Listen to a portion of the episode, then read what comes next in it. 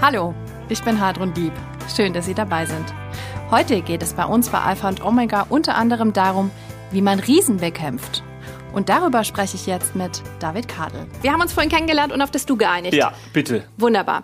David, Motivationscoach ist etwas, mit dem jeder etwas anfangen ja. kann. Und das ist ein Begriff, der ist eigentlich positiv belegt, aber du hältst davon gar nicht so viel. Warum nicht? Nee, weil ich nicht glaube, dass jemand uns irgendwie motivieren muss heute. Jeder von uns hat ja, da steckt ja das Wort Motiv auch drin. Jeder hat ein Motiv, warum er morgen, morgens Hoffentlich hat jeder ein Motiv, warum er morgens aus dem Bett aufsteht.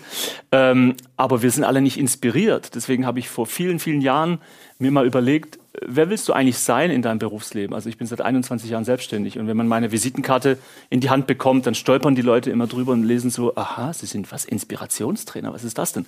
Und über Motivationstrainer würde keiner stolpern, weil die sind meistens so ein bisschen in, in der Ecke mit, keine Ahnung, Gebrauchtwagenhändler, Versicherung. Ich will jetzt keinem zu nahe treten, aber ähm, so, jeder ist irgendwie, aber zu inspirieren, finde ich, ist heutzutage so ungefähr mit das Schwierigste, das Gegenteil von inspirieren ist ja Burnout. Also inspirieren heißt anzünden auf Lateinisch, inspirare. Und wir alle kennen dieses, die Luft ist raus aus dem Leben. Und deswegen habe ich meine Messlatte an mich selbst sehr hoch gestellt. habe gesagt, ich möchte Menschen inspirieren. Also die Deutschen brauchen mehr Inspiration, glaubst du? Definitiv, ja. Weil äh, ich habe so eine Zahl gelesen vor einigen, ich glaube vor zwei Jahren, dass wir Deutschen am Tag, also auch du und ich, äh, im Durchschnitt fünfeinhalb Stunden Fernseh gucken. Ähm, und da ist noch kein Handy dabei, und noch kein Tablet und TikTok und Insta und, äh, und das Fernsehprogramm ist meiner Meinung nach wirklich sehr, sehr äh, uninspirierend, um es mal ganz nett zu sagen. Ich bin sehr diplomatisch jetzt heute. ähm, und deswegen glaube ich, dass wir definitiv Dinge brauchen, um mal ein anderes Wort für inspirieren zu sagen, die uns berühren. Also wenn man jetzt mal unsere Zuschauer fragen würde, jetzt von der Sendung hier, wann hast du zuletzt mal eine Träne in den Augen gehabt, wo dich wirklich, wo du eine Gänsehaut hattest? Bei welchem Buch bitte? Bei welchem Film? Bei welchem? Das ist sehr, sehr selten, finde ich, in unserem Leben. Wir sind so ein bisschen abgestumpft und deswegen ganz wichtig Inspiration. Du arbeitest ja auch mit Persönlichkeiten aus dem Fußball zusammen, mhm. zum Beispiel Jürgen Klopp oder mhm. David Alaba. Ähm, das sind ja Menschen, die brennen für ihren Beruf. Warum ja. brauchen die noch einen Inspirationscoach? Also der Jürgen Klopp braucht sicher keinen Inspirationstrainer. der, der hat das Thema erfunden ungefähr im Fußball. Wir lieben den alle im Fußball. Ich mache das seit äh, über 20 Jahren jetzt und alle gucken hoch und sagen, wer ist bitte der nächste Klopp? Wir brauchen mehr davon äh, weil er nämlich genau das macht. Er inspiriert seine Spieler. Er sagt eben nicht, oh, komm Jungs, wir müssen so dieses typische, was jeder Trainer in der Kreisliga ja auch schon kann, sondern er hat so eine Art, dass selbst, ich habe noch nicht mal einen Ersatzspieler bis jetzt kennengelernt, der sagt, ich kann ihn nicht leiden. Die lieben den, weil er sehr authentisch ist, er ist extrem humorvoll. Mit Jürgen Klopp, ich habe ihn damals bei Mainz 05 kennengelernt, man kann einfach so viel lachen er liebt seine Spieler, er sagt es auch, und es ist kein Marketing-Gag. Er sagt wirklich, ich liebe meine Spieler und die merken das. Mhm. Und was ist sein Geheimnis? Inspiration ist in dem Fall, er interessiert sich für die. Wenn die ein Problem haben, also auch im persönlichen Bereich, im privaten, dann kommen die auch zu ihm, weil sie wissen, der Coach muss es wissen. Ich interessiere mich für dich. Also Empathie ist so ein bisschen sein Schlüssel. Das hast du gerade erklärt, was er kann. Ja, ja, ja. Ich möchte gerne noch wissen, wie inspirierst du zum Beispiel David Alaba? Warum braucht er das? Ähm, den inspiriere ich nicht, weil ich nicht mit ihm arbeite als Coach. Ich äh, arbeite mit anderen Spielern zusammen, mit Sven Schiplock, der beim VfB groß geworden ist, viele Jahre, oder mit, mit Thilo Kehrer, äh, der auch für Deutschland spielt. Ähm, der eine kommt, weil er eine Zeit hat, die gerade nicht so gut ist. Und ich versuche ihm ja so die Augen zu öffnen für was eigentlich Selbstbewusstsein bedeutet, im wahrsten Sinne des Wortes. Weil viele, die, die kommen, sagen, ja, ich habe jetzt meinen Stammplatz verloren, ich habe eine Verletzung, der neue Trainer mag mich nicht, ich merke, ich bin nicht mehr so selbstbewusst. Ne? Ist auch völlig normal. Und dann sprechen wir eben darüber und sagen, hey, weißt du eigentlich, dass Selbstbewusstsein bedeutet, ich muss mir selbst bewusst sein. Was macht mich denn stark? Ich habe ein Buch mit Jürgen Klopp geschrieben und mit vielen anderen Fußballern. Das heißt, was macht mich stark? So, und darüber muss ich mir bewusst sein. Aber genauso muss ich mir bewusst sein, was macht mich schwach? So hätte ich das Buch auch nennen können, bloß dann kauft es keiner. Ein Buch, ja. was heißt, was macht mich schwach? So. Ja. Ähm, und ich glaube, wenn jemand anfängt, sich wirklich bewusst darüber zu sein, dass all dieses ständig am Handy sein und daneben bei noch einen Tatort gucken und totale Reizüberflutung, dass das eigentlich nicht gut ist für mich. Also er macht sich zum ersten Mal in seinem Leben bewusst. Und ich kenne Fußballer, Daniel Didavi zum Beispiel, der dann sagt, ich habe mich dann auf Instagram abgemeldet, weil ich gemerkt habe, es tut mir nicht gut, es ist viel zu viel. Und dann braucht er auch keinen Coach mehr wie mich, dann sagt er, ich habe selber jetzt diese Inspiration und tu einfach das Gute. Du hältst den Menschen einfach einen Spiegel vor, kann man das so sagen? Exakt. Ja, mhm. exakt, ja. Und deswegen glaube ich tatsächlich, dass, ich sage jetzt was Berufsschädigendes, eigentlich braucht kein Mensch jemanden wie mich. Eigentlich braucht kein Mensch einen Coach, wenn er einigermaßen einfach ehrlich zu sich ist. Und die Dinge, die er tut, die er den ganzen Tag sich reinzieht, wir konsumieren viel zu viel Schrott, aber wir hinterfragen es nicht. Und wenn einer anfängt, es zu hinterfragen, Ich mache es bis heute. Ich bin 53 Jahre alt und habe bis heute auf dem Tisch etwas, so einen kleinen Sticker, da steht, tut das gut, was du tust. Und ich hinterfrage, ich, ist es gut, dass ich mir diesen ganzen Corona-Schrott reinziehe? Ist es gut, dass ich die Videos gucke, die mir irgendwelche Leute schicken? Ich hinterfrage das alles. Und manchmal sage ich, es ist für meine Seele gar nicht gut, all das Negative in Corona, also gucke ich es nicht. Und dann geht es mir wieder besser, weil ich es hinterfrage. Du empfehlst ja auch die Stille. Also es gibt diese, diese Volksweisheit, in der Stille liegt die Kraft. Das klingt so ein bisschen wie eine Binsenweisheit, aber Kraft, ja. wie viel ist da Wahres dran? Wie, wie wichtig ist das? Ich glaube, das ist einer der wichtigsten Sätze des Lebens. Bloß wir haben es alle vergessen. Äh, in der Ruhe liegt die Kraft, würde jeder sagen, ja, habe ich schon mal gehört. Und dann frage ich die immer, und wie viel Ruhe hast du in deinem Leben? Und dann gucken die mich an und sagen, wie meinst du das? Ja, wenn in der Ruhe die Kraft liegt, und wir müssen ja alle funktionieren. Also du mit deinem Moderationsjob, ich in meinem Job. Jeder muss funktionieren, die Kameraleute hier. Jeder erwartet, bring Leistung, sonst bist du weg. Wir sind ja in Deutschland Leistungsgesellschaft. So. Also brauchen wir Kraft. Und wo ist die Kraft? In der Ruhe scheinbar, wenn es stimmt. So, und dann frage ich, wie viel Ruhe hast du? Und dann sind die alle erstmal so. Das öffnet einem auch die Augen und sagen, ja, eigentlich gar nicht. Wann hast du mal drei Minuten Ruhe in deinem, an deinem Tag, wo du nur mal mit dir bist, so Achtsamkeit, so mal, das muss genügen, einfach mal mit dir sein. Und wir sind, glaube ich, alle süchtig, dass wir das nicht. Mach mal einen Test selber zu Hause, zehn Minuten auf der Couch. Und dein Gehirn wird dir ständig sagen, ah, komm, mach mal einen Fernseher an. Und du sagst, ah, nee, ich wollte ja zehn Minuten ruhig sein. Guck mal in dein Handy, WhatsApp. Ah, nee, du wolltest ja. Hm. Geh mal was essen. Nein, du wolltest. Ist total schwierig. Und ich kann es jedem empfehlen, entdecke mal die Ruhe in deinem, in deinem Leben neu. Und du wirst sehen, pff, riesen Selbstbewusstsein plötzlich da. Kommt uns nicht die Corona-Krise gerade gelegen? Weil eigentlich gibt es da ja noch viel Ruhe, oder? Eigentlich schon. Ich möchte auch wetten, dass sehr viele Menschen im Nachhinein, wenn dieser Mist hoffentlich irgendwann dann vorbei ist, sagen, du ganz ehrlich, durch Corona habe ich wieder mehr zu mir gefunden, weil mir wurde ja Ruhe zwangsverordnet, beste Therapie, Stille. Bloß weißt du was, ich verrate den Geheimnis, ich habe so ein schlechtes Gefühl, dass all die Leute, die ja Tag und Nacht nur Netflix und so gucken äh, und sich vollballern, dass die leider das verpassen dass sie das, dieses Angebot äh, nicht wahrnehmen, dass sie sagen, ich will nicht nachdenken über dieses ganze Corona, über all die Ängste, ich baller mich zu. Und das Problem ist, irgendwann kommt es leider wieder hoch, was du unter den Teppich so kehrst. Mhm. Also bitte, Ruhe entdecken, ganz sich, wichtig. Sich mit sich zu beschäftigen, ist auch was Anstrengendes, ne? Total. Ich war mein halbes Leben lang ADHS. Ich war so der Typ, der immer volle Action braucht. Als ich selbst diese, ich mache ja alles, was ich mit meinen Spielern mache, mache ich im Selbstexperiment. So, und das erste Mal, als ich zu Hause saß und gesagt habe, komm David, mach mal 30 Minuten, ich bin schier durchgedreht. Weil mein, meine Seele, mein, wir sind ja Geist, Körper, Seele, das hängt ja alles zusammen, kannte das nicht. Also ich habe mich selbst ja erzogen, dass immer irgendwas passieren muss. Mhm. Und dann so die ersten 10 Minuten waren Horror, waren wirklich schlimm. Und nach 20 Minuten habe ich mich so da verliebt in dieses, hey wow, ich bin doch kein verlorener Fall, kein hoffnungsloser Fall. Ich sitze 20 Minuten auf dem Sofa und ich habe nicht Yoga gemacht oder äh, Meditation, sondern einfach nur Stille. Und plötzlich hat so wie in so eine Schallmauer, ich weiß nicht, ob du mal joggen gegangen bist und du hast dann nach 30, 40 Minuten, wenn man müde wird, gedacht, komm, jetzt jogg mal weiter. Plötzlich kommt so eine Kraft, du kannst zwei Stunden laufen und denkst, mhm. wow, die Müdigkeit ist weg. Und so saß ich dann eine Stunde da schon bestimmt zwölf Jahre her und habe plötzlich in meinem Leben entdeckt, die Stille ist ja sensationell. Es ist eigentlich so simpel, ne? Einfach nur die Stille in Ruhe suchen. Ich hatte keinen Coach, es hat nichts gekostet. Ja. Ich habe es entdeckt. Reizüberflutung, ich habe dich ja vorhin äh, zitiert ja. mit ist die Pest unserer Zeit. Auch das ja. ist eigentlich positiv an der Pandemie, oder? Wenn man sich nicht mit Netflix oder anderen Dingen wieder zuballert, weil ansonsten gibt es nicht sehr viel Reizüberflutung. Wie siehst du das? Also ich finde Reizüberflutung ist generell oder nennen wir es Ablenkung der größte Feind definitiv in unser aller Leben, weil wir, wir laufen Gefahr, nichts wirklich zu machen. Wir machen nichts richtig. Wir, wir, wir gucken keinen Film mehr. Ich finde es ganz schrecklich, wenn ich bei Menschen sitze und wir entscheiden, wir gucken jetzt diesen Film und dann nach zehn Minuten nehmen die das Handy raus. Und ich denke so, auch im Kino passiert es teilweise, also damals. Und das ist ganz schrecklich, dass sich keiner mehr auf etwas einlassen kann. Jürgen Klopp sagt dasselbe, Joshua Kimmich, den wir alle, also die meisten Menschen mögen Kimmich, weil er ein Typ ist, der sagt auch, wenn du im Leben Erfolg haben willst, musst du lernen, alles deinem Ziel unterzuordnen. Mhm. Aber jeder von uns macht 50 Dinge gleichzeitig und wie der Schwab sagt, nichts gescheit. Ja. Was glaubst du denn, wie wird Corona unsere Gesellschaft verändern? Welche Auswirkungen wird es haben? Ähm, okay, seien wir positiv. positiv denke ich tatsächlich, dass Menschen kannst dich erinnern an den Hashtag Solidarität ganz am Anfang, dass Menschen vielleicht in dieser Zeit entdecken, oh wow, ich habe jahrelang mich so um mich selbst gedreht, ich war auch ein Egoist wie viele und durch Corona habe ich gelernt, dass das so Spaß machen kann, Menschen zu helfen. Da habe ich Hoffnung. Ähm, ich lese bis heute gerne die Bibel und, und von Jesus kommt dieser super Satz, geben macht glücklicher als nehmen.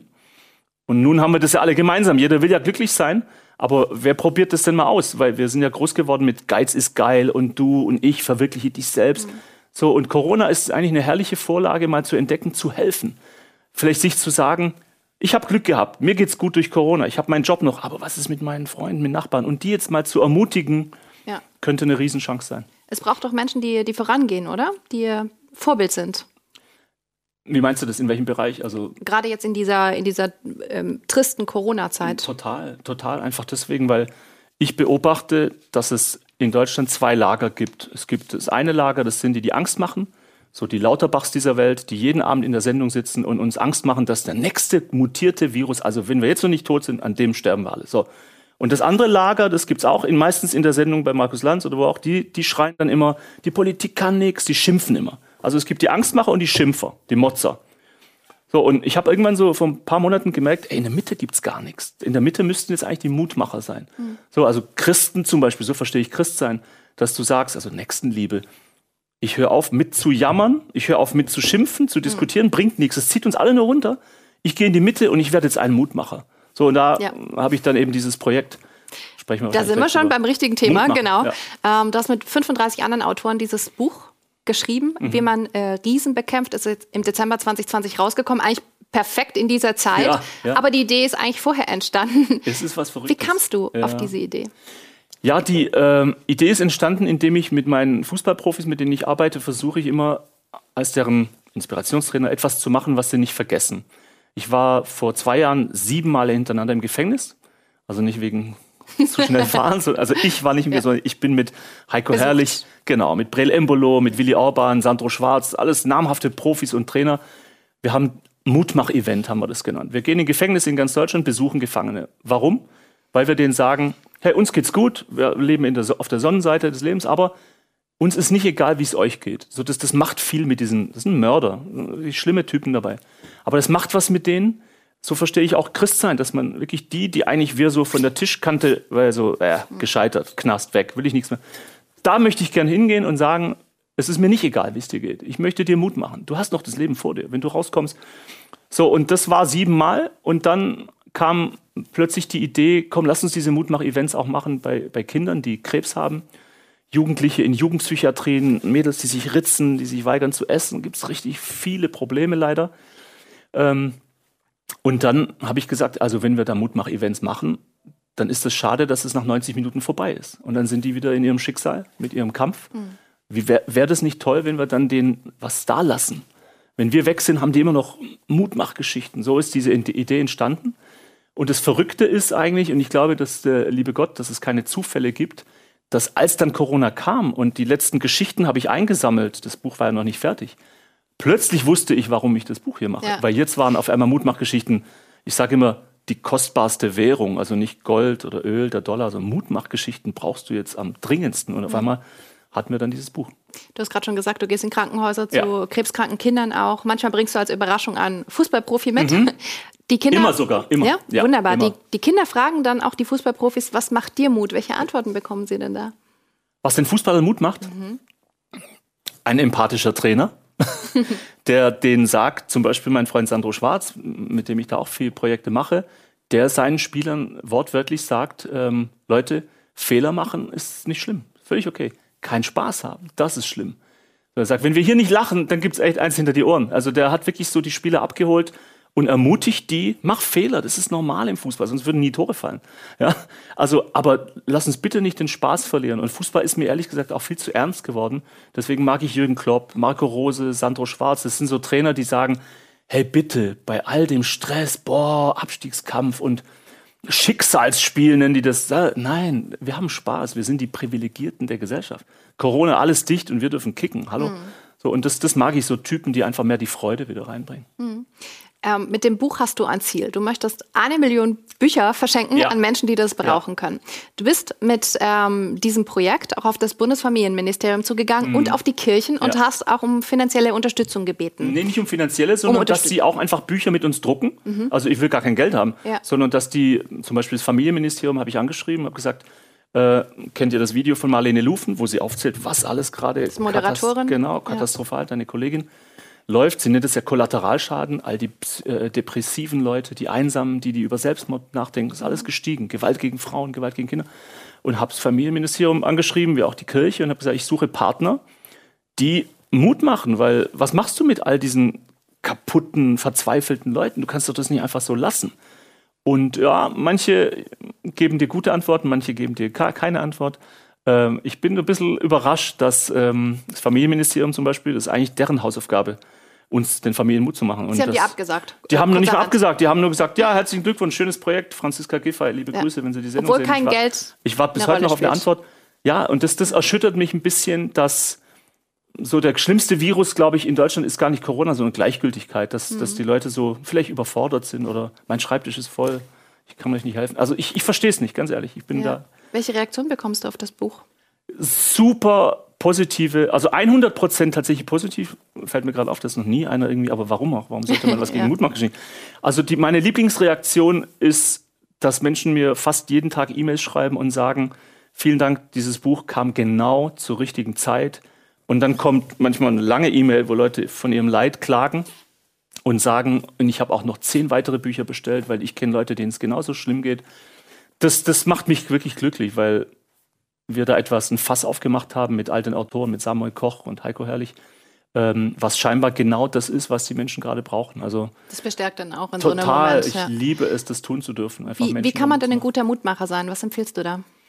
Ich glaube, jeder in seinem kleinen Mikrokosmos kann, ob das jetzt selbst ein zwölfjähriger Junge oder ein kleines Mädchen, kann Mutmacher sein, indem er oder sie einfach sich interessiert für den anderen. Äh, ich bin immer irritiert, wenn Leute einen fragen, hey, wie geht's dir? und du erzählst dann einen Halbsatz und dann hören die eigentlich gar nicht so richtig hin. Also interessierst du dich wirklich für mich? Und mhm. ich glaube, man kann Mut machen, einfach indem man Leute ernsthaft fragt, wie geht's dir? Und das dann auch aushält, wenn derjenige dann sagt, äh, beschissen, möchtest du es hören? Und wenn dann einer sagt, äh, nee, das ist dann, da ist dieser immer noch einsam. Aber wenn einer sagt, okay, ich möchte es hören, wie kann ich dir wirklich helfen?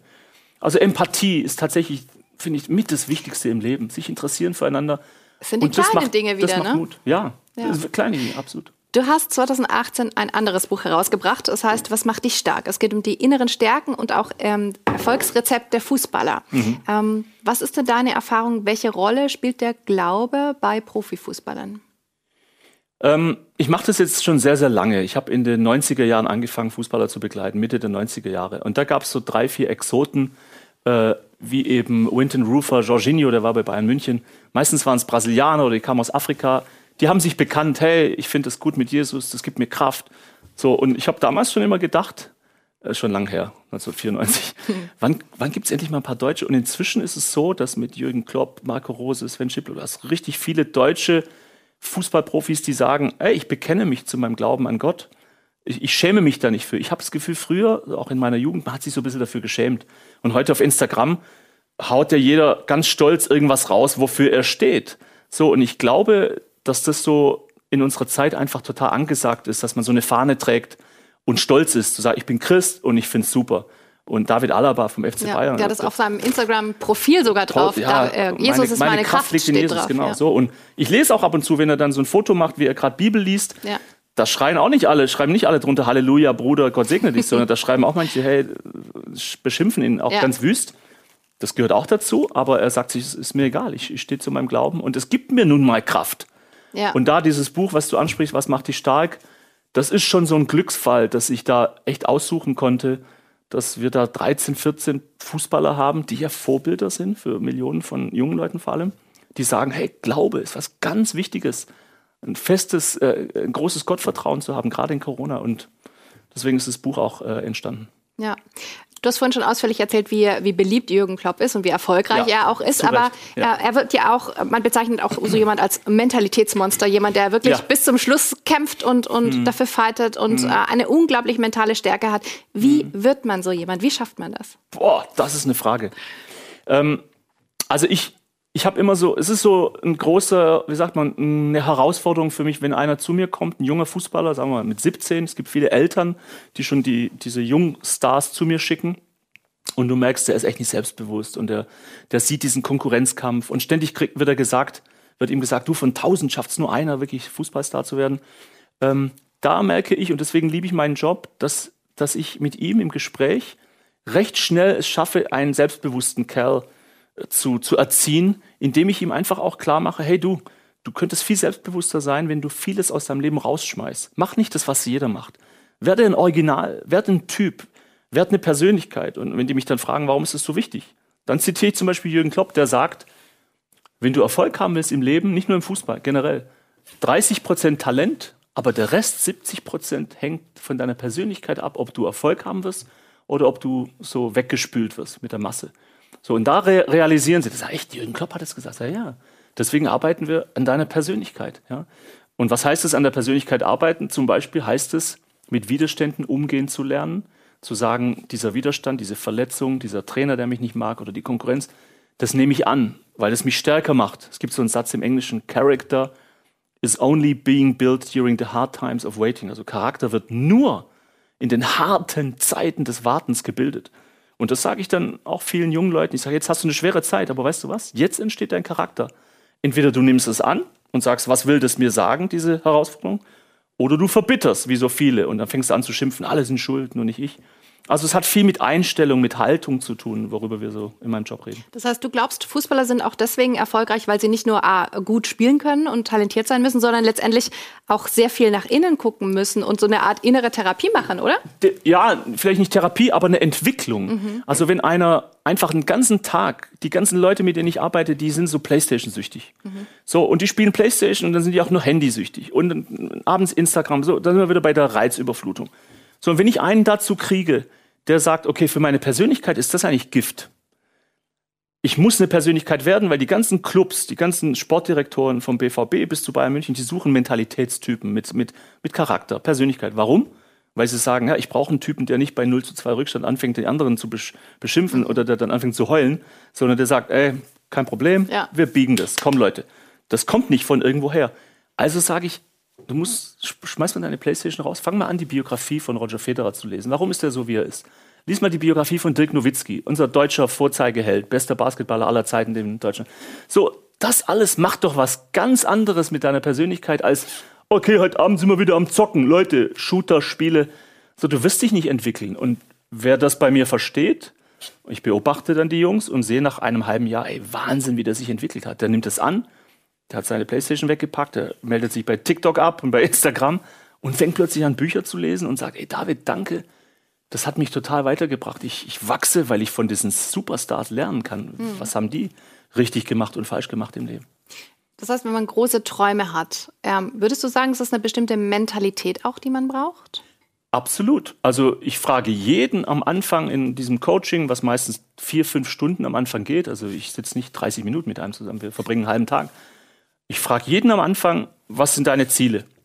So, zu mir kommen ja Leute, die sagen, ja, ich möchte mal deutsche Nationalmannschaft. Ja, da hatte ich auch mal einen, der es wirklich da geschafft hat. So, und Thilo Kehrer äh, in, Paris jetzt spielt. So, und dann sage ich, okay, das ist weit weg. Boah, was ein Ziel, deutsche Nationalspieler. Und dann frage ich ihn immer, und was glaubst du, welche Mentalität wirst du brauchen, um da hinzukommen? Was meinst du, wie viele Widerstände auf dich zukommen? Und die Konkurrenz ist groß. Was denkst du?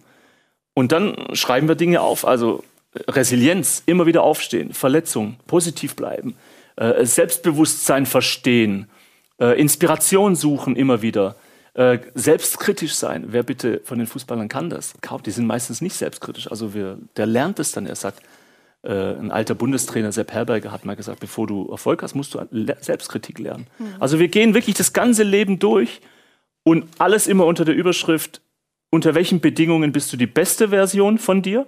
Weil dann wirst du schaffen, wir brauchen dich immer Top 10, mhm. ja, von 0 bis 10. Du musst ständig eine 10, eine 9 sein und aber auch unter welchen Bedingungen bist du eine ganz schlechte Version von dir.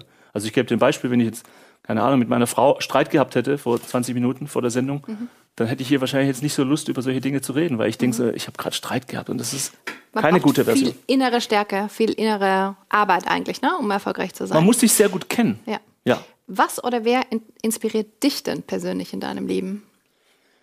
Ähm, Typen, die anders sind, die was zu sagen haben. Also ich hasse, glaube ich, ziemlich Langeweile. Äh, ich bin auch einer, der dann umschaltet, wenn ich irgendwas. Und deswegen suche ich. Joyce Meyer zum Beispiel ist eine, eine, eine amerikanische Bestseller-Autorin, die auch predigt, kann man auch im Fernsehen sehen. Die inspiriert mich sehr, weil sie, ich schlafe nicht ein nach zehn Minuten, wenn sie predigt. Mhm. Ähm, klar, Typen. Denzel Washington ist nicht nur ein Hollywood-Star, sondern ein Riesentyp. Jürgen Klopp hat mich einfach inspiriert, als ich bei Mainz 05 äh, ihn kennenlernen durfte, weil er einfach anders ist, weil er einen tiefen Glauben hat. Also einfach Persönlichkeiten, die Charisma haben, die einen fesseln, denen du gerne zwei Stunden zuhören könntest. Die, die inspirieren mich. Ja. Du empfiehlst ähm, gerade in der Corona-Zeit so innere Fluchten sozusagen, kleine Fluchten ja. einzulegen. Was genau kann man tun, dass es einem besser geht, dass man sich stärker fühlt? Ähm, definitiv kann man entscheiden, sich zu fragen, muss ich bei Corona mir jede Sendung, jede Sondersendung angucken? Hilft mir das? Wenn ich morgens meinen Computer hochfahre, mir passiert es auch, muss ich das lesen? Das schon wieder die Horrorzahlen. Dinge hinterfragen, das ist eine, eine Flucht. Zu sagen, nein, ich schütze mich, ich bin achtsam, ich achte darauf, was ich mir reinziehe den ganzen Tag, weil das bin ich am Ende. Und ich suche die Stille. ich suche die Stille, ganz wichtig. Vielen Dank für die vielen inspirierenden Tipps. Ganz herzlichen Dank. David Kadel, Inspirationsprofi und Mutmacher. Das war heute unser Thema bei Alpha und Omega. Und bis zum nächsten Mal. Tschüss. Übrigens, Alpha und Omega, der Podcast, ist ein gemeinsames Format der katholischen Bistümer Rottenburg Stuttgart und Freiburg und des evangelischen Medienhauses Stuttgart. Zu sehen sind die Sendungen bei den privaten Fernsehsendern in Baden-Württemberg, auf Bibel TV und auf YouTube. Weitere Infos finden Sie unter kirchenfernsehen.de und kipp-tv.de.